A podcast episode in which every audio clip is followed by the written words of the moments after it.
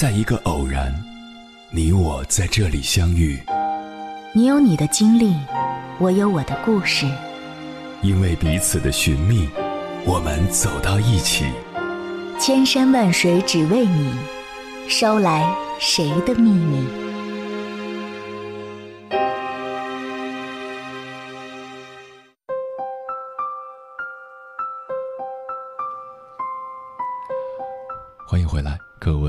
行者，这里是正在直播的中国交通广播，千山万水只为你，深夜不孤单。我是迎波，绰号鸭先生。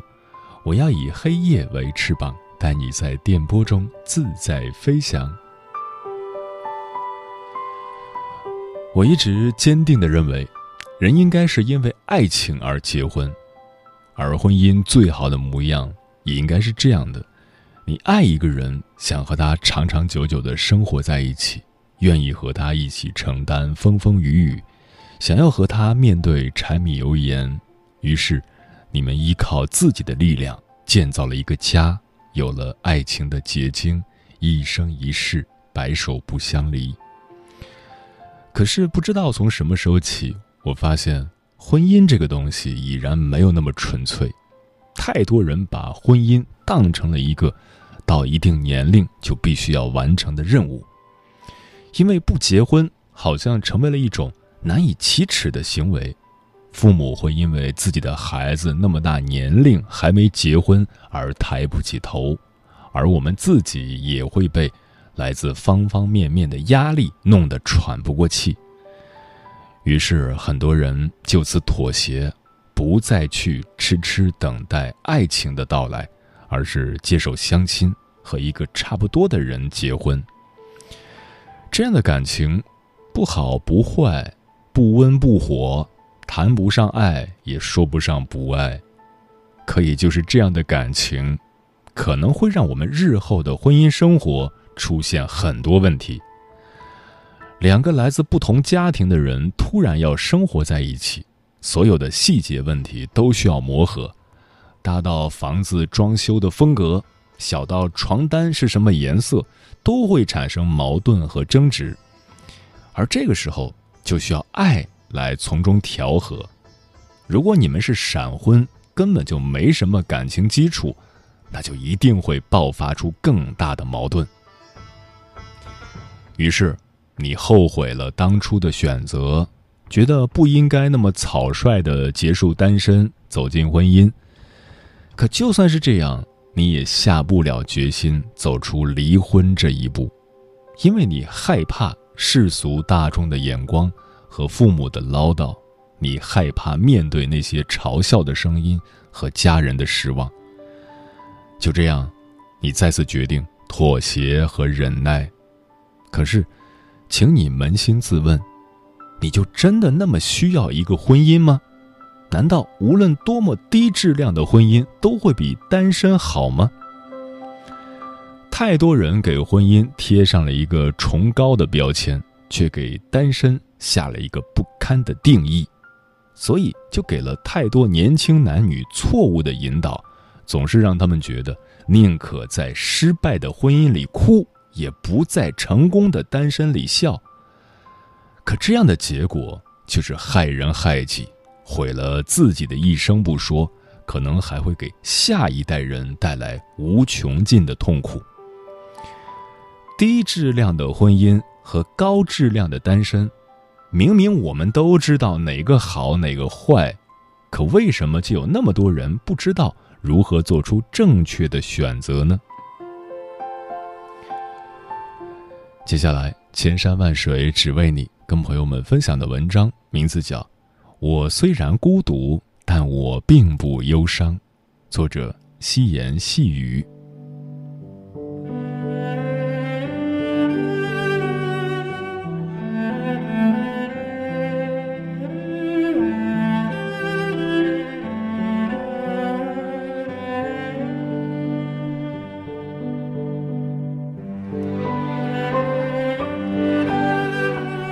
我有一个同事刘姐，上班的时候认真工作，下班以后按时回家，是个典型的贤妻良母。刚认识她的时候，只知道她的老公是出租车司机，有一个十二岁的女儿，家庭和谐幸福。一段时间相处下来，我觉得刘姐这个人哪里都好，可就是没什么存在感，总是淡淡的。别人叫她打麻将，她不去；别人叫他去逛街，他也不去；别人请他唱歌，他不去；别人约他去爬山，他还是不去。我觉得这个人可能就是那种无欲无求型的，也没什么兴趣爱好。可有一次。单位组织书法培训班，鼓励大家都参加。我看见他眼睛里散发出一种从未见过的光芒，好像是羡慕，也好像是激动，但又像是胆怯。于是我就问他：“刘姐，你也喜欢书法呀？”他淡淡的笑了一下：“啊，没有，就随便看看。”我又说：“喜欢就去学呗，这么好的机会。”他摇摇头，没有再说话。后来有一天早上上班，我看见他的眼睛有点肿，好像是哭过的样子，也没敢问到底怎么了。但他突然问我：“小王，你知道我为什么不去报名吗？”啊！我被他一问有点愣神，想了一下才明白他是在说前段时间的书法培训班，于是就摇摇头说：“不知道啊，你不是不太喜欢吗？”他笑得有点凄凉。我怎么会不喜欢呢？我很喜欢，从小就喜欢，没结婚的时候也一直写。可后来，说着，他的眼泪就流了下来。我一下慌了神，赶紧站起来，手足无措地给他递了一张纸巾。原来他大学毕业以后就来到了这个单位工作。本来圈子就不大，他的性格又比较内向，所以到了二十七岁还没结婚。那个时候，他这个年龄还没结婚，在别人看来就是一件很奇怪的事情，所以他的父母就匆匆忙忙着手为他物色人选、安排相亲，一切就那样顺理成章的发生了。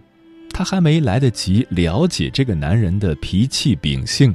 就已经披上嫁衣嫁给了对方，第二年他们的女儿就出生了。日复一日，年复一年，在长期相处的日子里，他才发现这个男人的小毛病太多了。他喜欢喝酒，喝醉了经常骂人，甚至动手。他还喜欢撒谎，也没有上进心。原来的工厂破产以后。每天就只会怨天尤人，刘姐想了好多办法，给他弄了一辆出租车，也不好好运营，三天打鱼两天晒网。这样一个男人，还是一个典型的大男子主义者，不允许刘姐对他有什么忤逆，就连刘姐最喜欢的书法也被他讨厌和嫌弃。几年前的一个晚上。刘姐在屋子里写书法，她喝了酒从外面回来，一进屋看见刘姐在写字，就开始发脾气：“啊，你还有闲工夫弄这些玩意儿？你挺闲的呀！我下岗了，你心情还挺好是吧？凭什么你们这种单位就不倒闭？凭什么你这种人就拿着高工资还那么轻松？你还想有爱好？去你妈的！”就这样，他骂骂咧咧的把刘姐所有的写字工具都从窗户扔了下去。刘姐没有哭，但却从那天开始再也没有碰过毛笔，就算偶尔心里闪过这个念头，也只是自嘲的摇摇头。我听完以后特别惊讶，这样的混蛋男人，这样的婚姻，刘姐还坚持了十几年。我问她。那你为什么不离婚呢？刘姐抬头看着我，离婚，离婚了，我的女儿怎么办？别人会怎么看我？而且我这样的年纪，带着孩子还能再找吗？就算找了，也不一定会比这个好。算了，就这么凑合着过吧。我被他说的哑口无言。就算是让他尊严全无，他也不愿意放弃这段婚姻；就算是让他遍体鳞伤，他也没有勇气回到单身的生活。我不知道他是懦弱还是勇敢，我也不知道他想一想接下来的几十年会不会觉得害怕。可我觉得，这样的婚姻真的不如单身一人。最起码，单身的我可以爱我所爱，恨我所恨；最起码，单身的我可以拥有作为一个人基本的自由和尊严。找一个爱的人结婚，就是为了可以有一个地方为自己遮风挡雨。可你现在所承受的所有风雨，都是这个人给你带来的。你觉得这样的婚姻真的还有留恋的必要吗？你说你为了孩子不能离婚，可你知道吗？从小生活在没有爱的家庭里，孩子会更加没有安全感，更加恐惧婚姻，这会给他的一生带来莫大的伤害。低质量的婚姻还不如高质量的单身，与其在这段不适合你的婚姻里沉沦。还不如果断转身，在单身的岁月里好好走下去，这样，不论是对你自己还是对孩子，可能都会是最好的结果。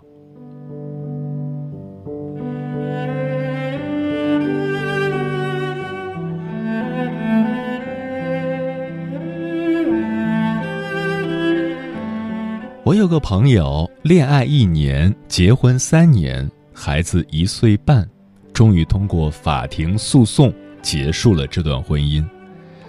其实从他们恋爱开始，不和谐、不稳定的种子就已经萌芽了。这个男人是个既大男子主义又自私自利的人。朋友们一起出去，他从来都是第一个坐在桌子前的人。上了菜，永远都是拿起筷子就吃。没有水了，只会指挥我朋友去倒。到付钱的时候，开始玩手机，还不允许我朋友掏钱包。这个男人除了这些毛病以外，还对我朋友极度苛刻，不许他单独和朋友出去，不许他常和朋友出去，不许参加单位同事的聚会，不许陪客户出去应酬，不许买贵的衣服，不许给亲人买礼物，不许等等等等。这许许多多的不许让我听得气都喘不过来，但这还不是最可怕的。这个男人收走了我朋友的银行卡，说是因为他花钱太厉害，存不住钱，所以帮他管着，而且还强迫他停掉了信用卡，说要买什么东西就跟他说，他来帮他买。我听完以后毛骨悚然，鸡皮疙瘩起了一身。这也太可怕了，不是吗？还没结婚就这样束缚和限制对方，那结婚以后要到怎样的境地呢？可就算是这样，我这个朋友依然在妥协，就是因为他今年已经二十九岁，就是因为父母一直在说你要赶紧结婚，要不孩子都生不出来了，就是因为身边的朋友、亲人都在说。不错了，别挑了，你的年龄耗不起了，你再找一个还不如这个呢。就是这些可笑的论调，让一个姑娘在明知道对方是火坑的前提下，还是义无反顾的跳了下去。我们的社会对于单身的人，实在是少了一些善意。其实，不管到了什么年龄。不结婚又能怎样呢？我单身，但是我过得很快乐；我单身，但是我过得很充实；我单身，但我一直在努力提升自己；我单身，但我依然在期待着爱情。这样真的不可以吗？朋友结婚后的日子，就如我们之前想到的，不幸福、不快乐、没自由、压力大。我们一度觉得他消失在了这个城市里，不和任何人联系，没什么社交，甚至朋友圈发的都少了。当我们再次有了他的消息时，他说自己要离婚了，带着一个一岁半的儿子搬出了那个不幸福的围城。这一次依然有很多的阻力，依然有太多不相干的人来跟他说：“你可不能离婚啊！你离婚了，孩子怎么办？你这个年龄再带个孩子要怎么找啊？”可吃过亏的他却很坚定，不合适就是不合适，不管曾经付出了什么，为了之前已经失去的，再搭上之后的一生，那一定是最傻的。姑娘彻底明白了，低质量的婚姻还不如高质量的单身，与其和这个男人在这场婚姻中相互折磨。让孩子从小就生活在这样一个父母不相爱的环境里，还不如及时抽身。不管什么时候醒悟都不会晚，因为早一分钟离开错的人，就有可能早一分钟遇见对的人。姑娘说：“就算这一辈子都不能再遇到爱情，那也要自己好好活，因为现在。”自己才算是可以真正自由的呼吸，而不是每天都那样小心翼翼。我看到现在的他努力工作、学习外语，他说要塑造一个完美的自己，为自己、为孩子打造更优质的生活。其实，优质的生活不只是经济上的富足，而是行为上的自由、精神上的满足、情绪上的愉悦、心灵上的放松。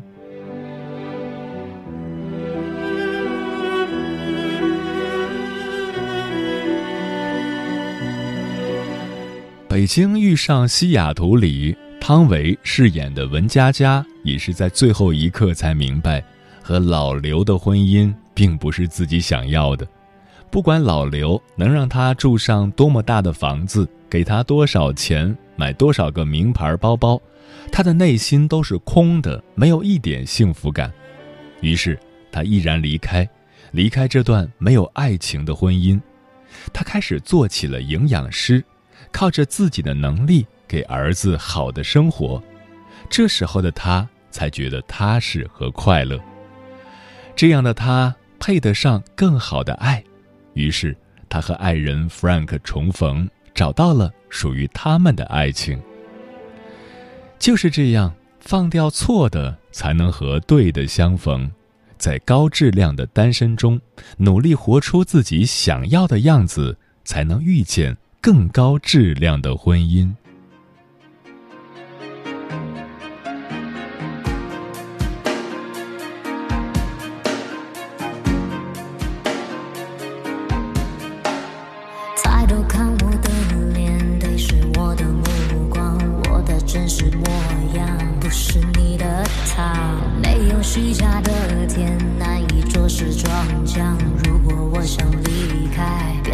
肩膀。别以爱做借口捆绑我的自由，若你佯装愧疚，别来向我索求。爱自己放优先，才在对的时间，把漂亮的面相统统都释放。你别把你荒诞的蛮横无理丢给我，我才不会对无赖要多理睬。我从不会吝啬的像个。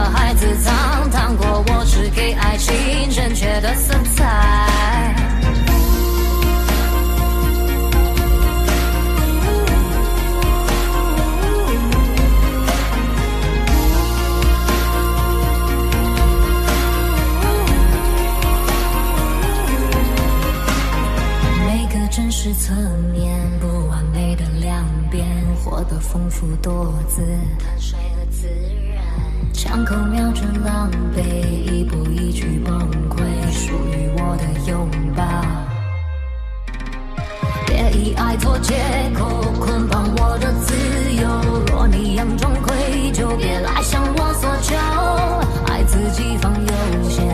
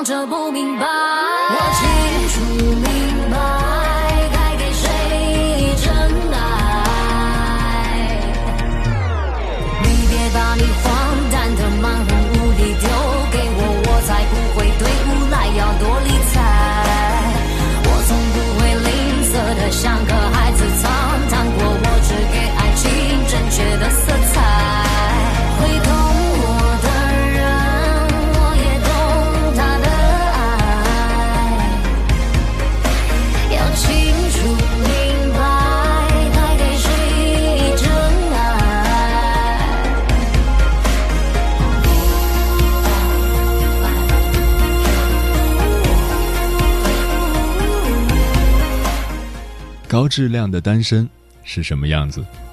听友奈的读音不念耳说，有时走在街上看着行人，我会想忙碌的每一天，甜蜜的情侣，欢乐的一家三口，独自逛街的姑娘，都拥有各自的快乐。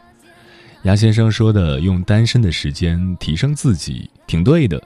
五年单身时光，不敢说高质量，却是在充实自己。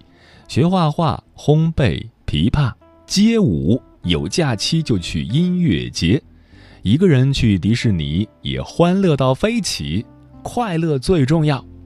嗯，陆青说：“我今年二十五了，一直是单身，工作日就好好工作，空闲了就追追自己喜欢的明星，看看自己喜欢的书，研究新菜式，偶尔约上朋友一起聚一聚也挺好。”飞鱼说：“长得漂亮是优势，活得漂亮是本事。一个人也能过成热气腾腾的大世界，这才是单身贵族的证明。”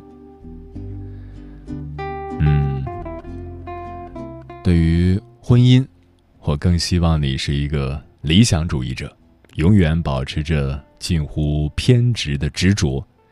坚持相信，在生命中一定会有一个对的人正在走向你，因为如果你只是一味的追求着踏上大众的步伐，在一个所谓对的年龄进入到一段差不多合适的婚姻，那就是对你自己最大的不负责。而对于那些继承事实的错误婚姻，我也希望你能够是一个果断的人，不要为了任何人而隐忍。这毕竟是你自己的人生，没有谁能真的对你负责。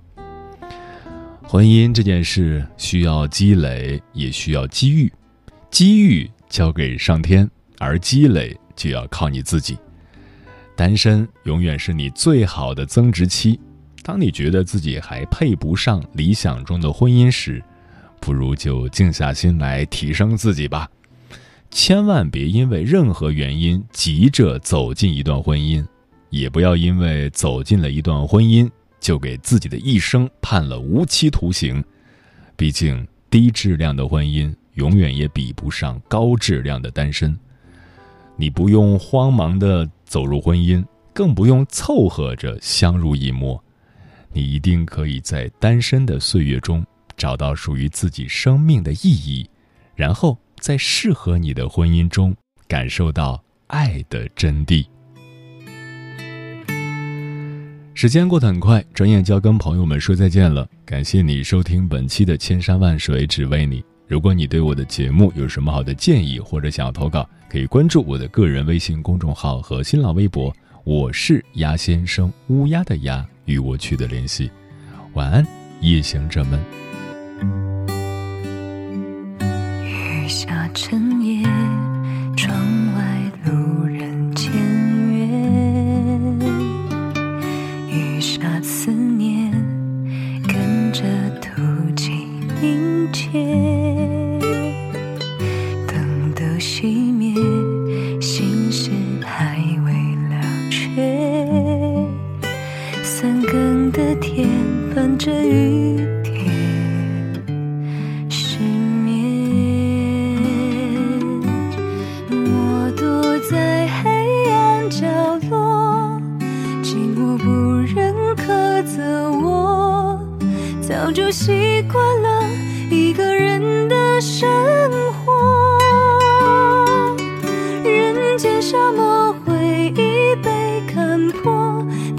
家家画面还温暖如火。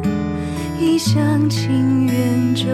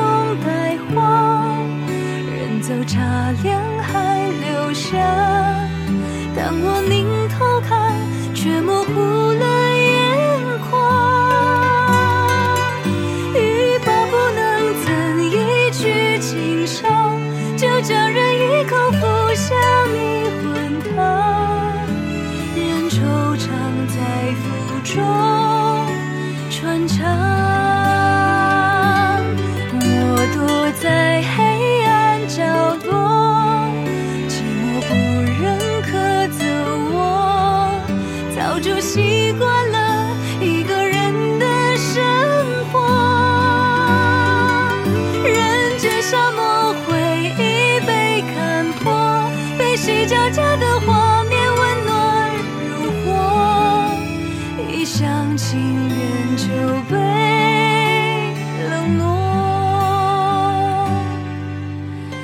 一厢情愿就。